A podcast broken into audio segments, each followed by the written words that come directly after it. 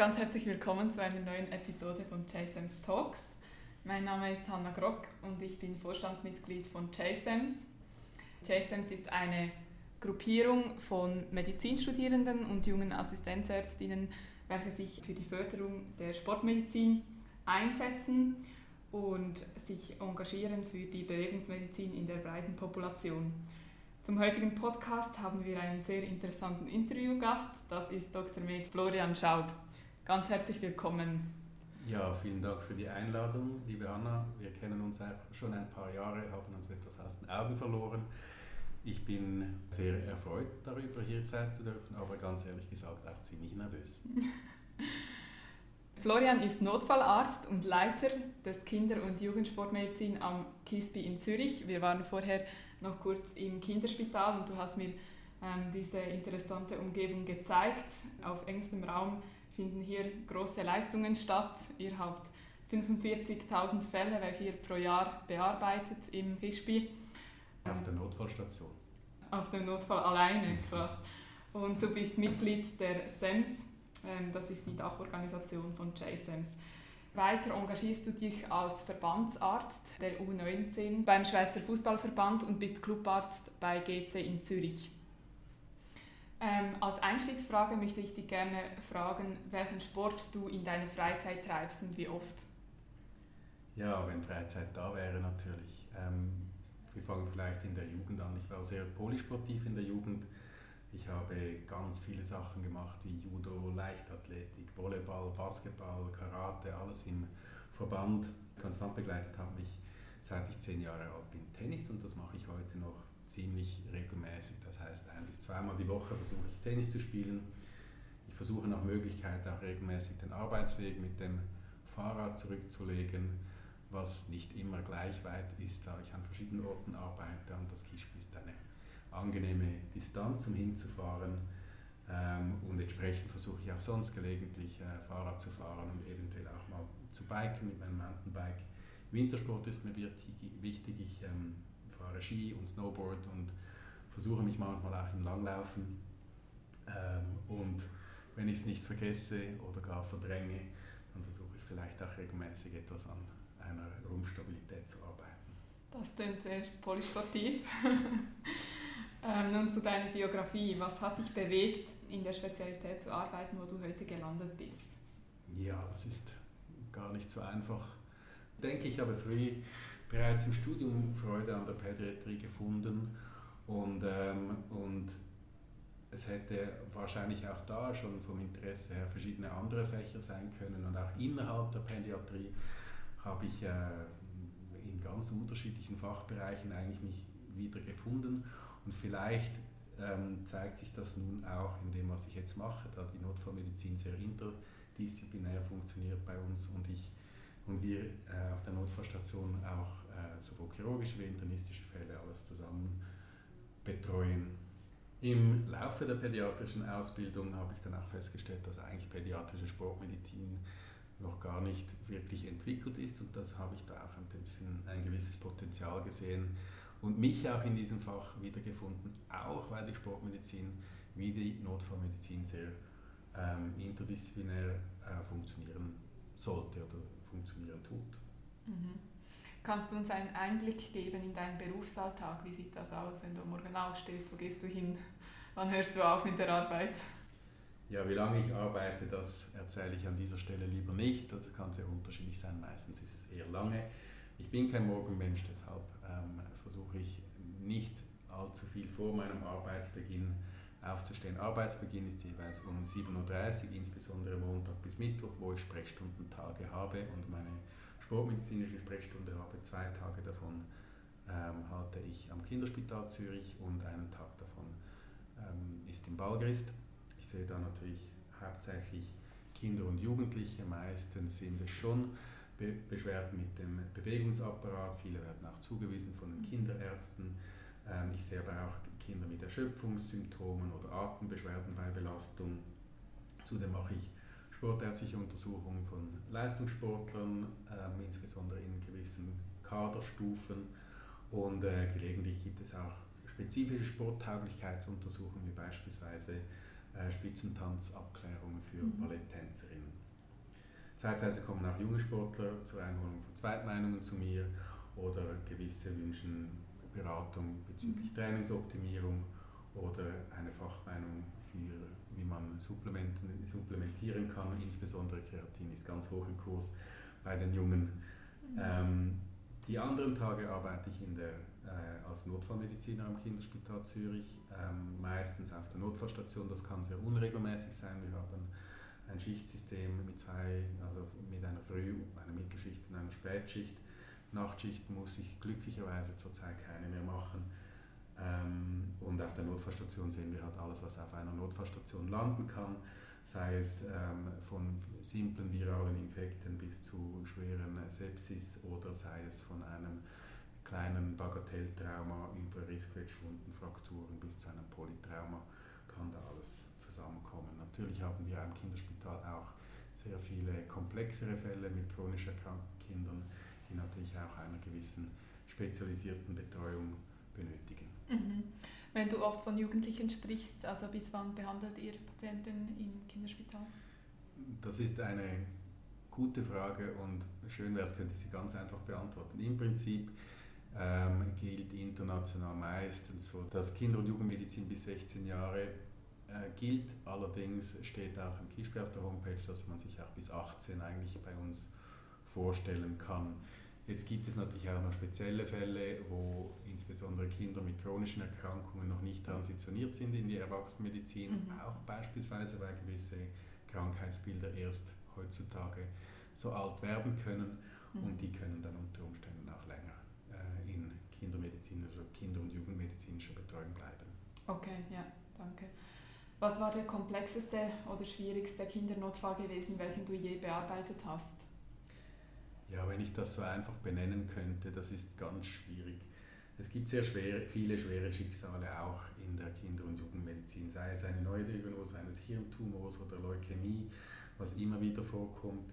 Oder ähm, gerade bei letzterer Diagnose denke ich an eine junge Jugendliche, die ich ähm, damals vor gut zehn Jahren auf der Intensivstation betreut habe, die dann einen extrem fulminanten Verlauf hatte und das ist dann doch äh, und daran verstorben ist. Das kann natürlich sehr das ist natürlich sehr traurig und hat mich sehr lange auch beschäftigt. Auf der anderen Seite haben wir auch eben äh, auf der Notfallstation natürlich auch Polytrauma oder Amputationen oder so und das mhm. sind natürlich schwere Fälle, die nachhaltig die Familien und die Kinder dann beschäftigen mhm. werden und mhm. ähm, so beschäftigen sie auch mich. Mhm. Und ich denke, den schwierigsten zu benennen kann ich so nicht. Auf der anderen Seite denke ich, ganz gut auch mal zu hören, dass es eben das wirklich gibt mhm. und wir das tagtäglich sehen mhm. und ich glücklicherweise aber das nicht jeden Tag erleben muss. Mhm. Und du sicher auch viel Dankbarkeit von den Eltern dann bekommst, gerade wenn ein so schwerer Fall gelöst werden kann.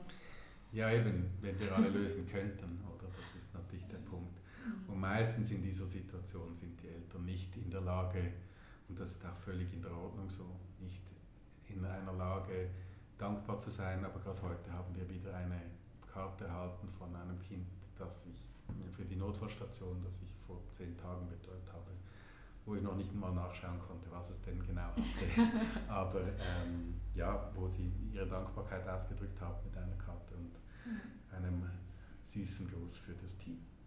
Sehr schön. Was war die beste berufliche Entscheidung, die du je gefällt hast? Ich denke, dass ich immer noch davon profitiere, dass ich drei Jahre im Ausland war. Ich bin vor etwas mehr als zehn Jahren nach Australien gegangen und bin drei Jahre da geblieben, habe da eine, zuerst ein Fellowship gemacht in der Kindernotfallmedizin und daraufhin war ich noch im Transport tätig, also habe Transport gemacht für Kinder und Jugendliche in Australien mit Helikopter, Flugzeug und Ambulanz. Ähm, Intensivtransporte gemacht oder das ist das heißt Netz da, da muss man Kinder vor Ort stabilisieren und dann irgendwo äh, auf die Notfallstation, pädiatrische Notfallstation oder Intensivstation bringen, was teilweise recht lange Wege sind. Und dann konnte ich auch noch geteilt mit einer Consultantstelle auf dem pädiatrischen Notfall mich in der Kinder- und Jugendsportmedizin weiterbilden. Sehr spannend, besonders natürlich die Flugprojekte, welche du unternehmen durftest. Welche sind deine drei größten Stärken?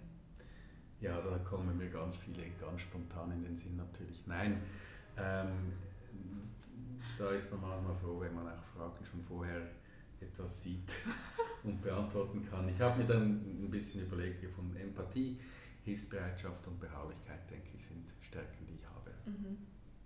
Wieso Beharrlichkeit? Beharrlichkeit.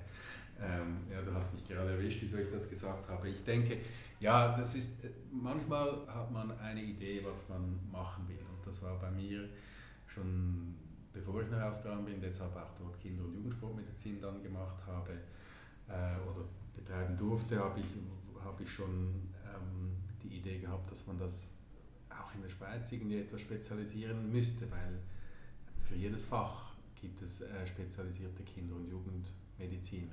Sei es mhm. jetzt Nephrologie oder Kardiologie, weil das einfach andere Erkrankungen sind. Mhm. Und für mich war es auch klar, dass die Beschwerden oder Erkrankungen oder auch die Umstände bei Kindern und Jugendlichen im Sport anders sind als bei Erwachsenen. Die haben immer noch neben dem Sport, das ist nicht ihr Beruf, sondern die Schule ist ihr Beruf zum mhm. Beispiel. Mhm. Und ähm, damals hieß es, dass das nicht notwendig sei, weil wir ja jede Spezialisierung, die die Sportmedizin beinhaltet, am Kinderspital hat. Und trotzdem habe ich gefunden, ja, es fehlt trotzdem die Instanz oder die Person oder die Abteilung, die vielleicht mhm. diese eigenen spezifischen Abteilungen oder Fächer zusammenführt und ähm, habe das dann halt trotzdem weiterverfolgt, weil es, obwohl es hieß, es sei nicht unbedingt notwendig, am Kinderspital eine Kindersportmedizin zu haben. Mhm. Und auch nach der Rückkehr nach Australien war die Antwort nicht eine groß andere, beziehungsweise es war auch immer eine finanzielle Frage, kann man sich so etwas leisten, weil in der Kinder- und Jugendmedizin immer die ähm, Finanzierung ein großes Thema ist, weil es ja nicht unbedingt äh, ein lukratives Business ist mhm. und die Sportmedizin ganz sicher auch nicht. Und äh, so wurde mir auch angeboten, beispielsweise in Abendstunden vielleicht das durchzuführen, was ich dann etwas schwierig fand, sich das vorzustellen, zusätzlich zur Notfallstation vielleicht noch irgendwann gratis ein bisschen Sportmedizin zu machen. Mhm. Bis hin zu heute, wo irgendwann der Bedarf auch gesehen wurde oder, oder, oder ich den Bedarf auch vielleicht auch geweckt habe und deshalb ich denke, dass ähm, das Verfolgen eines Planes über zehn Jahre vielleicht einer gewissen Beharrlichkeit bedarf. Würdest du deine berufliche Laufbahn nochmals genauso planen und durchziehen, wie du sie gemacht hast, oder was würdest du ändern? Ja, diese Frage hört sich an, als wäre ich 100 Jahre alt. Äh, ich sehe mich noch nicht ganz am Ende meiner beruflichen Laufbahn und daher ist die Frage gar nicht so einfach zu beantworten. Aus der jetzigen Warte heraus würde ich anfangs gewisse Ziele etwas direkter verfolgen, als ich das in meiner medizinischen Laufbahn gemacht habe. Andererseits sind ja Umwege gar nicht uninteressant oder gar nicht zwingend uninteressant und ebenso ein Teil des Werdeganges.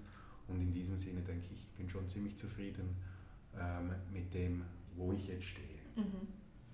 Und welchen Ratschlag würdest du einer jüngeren Version von dir selber, sagen wir zwischen 25 und 30 Jahren, geben? Oder hast du vielleicht ergänzend noch eine Quote, welche deine berufliche Laufbahn geprägt hat? Es ist erst im differenzierten Rückblick ersichtlich, was man eigentlich schon gemacht hat. Weil in dem Moment, wo man jetzt steht, ist immer alles, was vorne dran ist, wahrscheinlich relevanter und deshalb tut die Frage gar nicht, oder tut die Frage sogar gut, wenn ich schaue, was, was habe ich schon gemacht. Aber trotzdem fühle ich mich eben oft noch als Lernender. Ähm, und deshalb ist, äh, ist es immer eine Frage der Perspektive, was man noch erreichen will oder was hat man eigentlich schon erreicht und was würde ich dann eigentlich überhaupt einer jüngeren Ich raten. Und ich glaube, das jüngere Ich, äh, dem würde ich sagen, folge deinen eigenen Träumen. Ich denke, wir sind oft in einem Umfeld, wo wir sehr viele High Achievers um uns herum mhm. haben. Das heißt, wir sehen Leute, die managen zumindest von außen gesehen extrem viel gleichzeitig. Die haben, ähm, äh, haben viele Publikationen, sind gut mit den Patienten, haben noch eine fünfköpfige Familie und, und, und, und, und. Und das hört dann nicht auf und man denkt, wow, ähm, das schaffe ich nie und das ist wahrscheinlich, sollte man sich immer mal wieder sagen, das ist ja gar nicht so relevant, was die anderen haben, sondern immer auf seine eigenen Träume achten und diese folgen, weil diese einem schlussendlich das, das Verfolgen und vielleicht auch das Erreichen der Träume eigentlich das ist, was einem am Ende glücklich macht. Das mhm. soll ja auch das Ziel sein. Vielen Dank für dieses schöne Abschlussstatement. Mir hat das Interview mit dir sehr viel Spaß gemacht und vielen Dank für alles, was wir von dir lernen konnten. Ja, und wenn ihr weitere Fragen oder Anregungen, Wünsche habt, zögert nicht, uns auf Instagram via Underline zu kontaktieren. Und falls ihr gerne ein Mitglied von den JSAMs werden möchtet, könnt ihr euch jederzeit ähm, über die sams.ch Website unter JSAMs registrieren. Vielen Dank fürs Zuhören. Ade. Tschüss.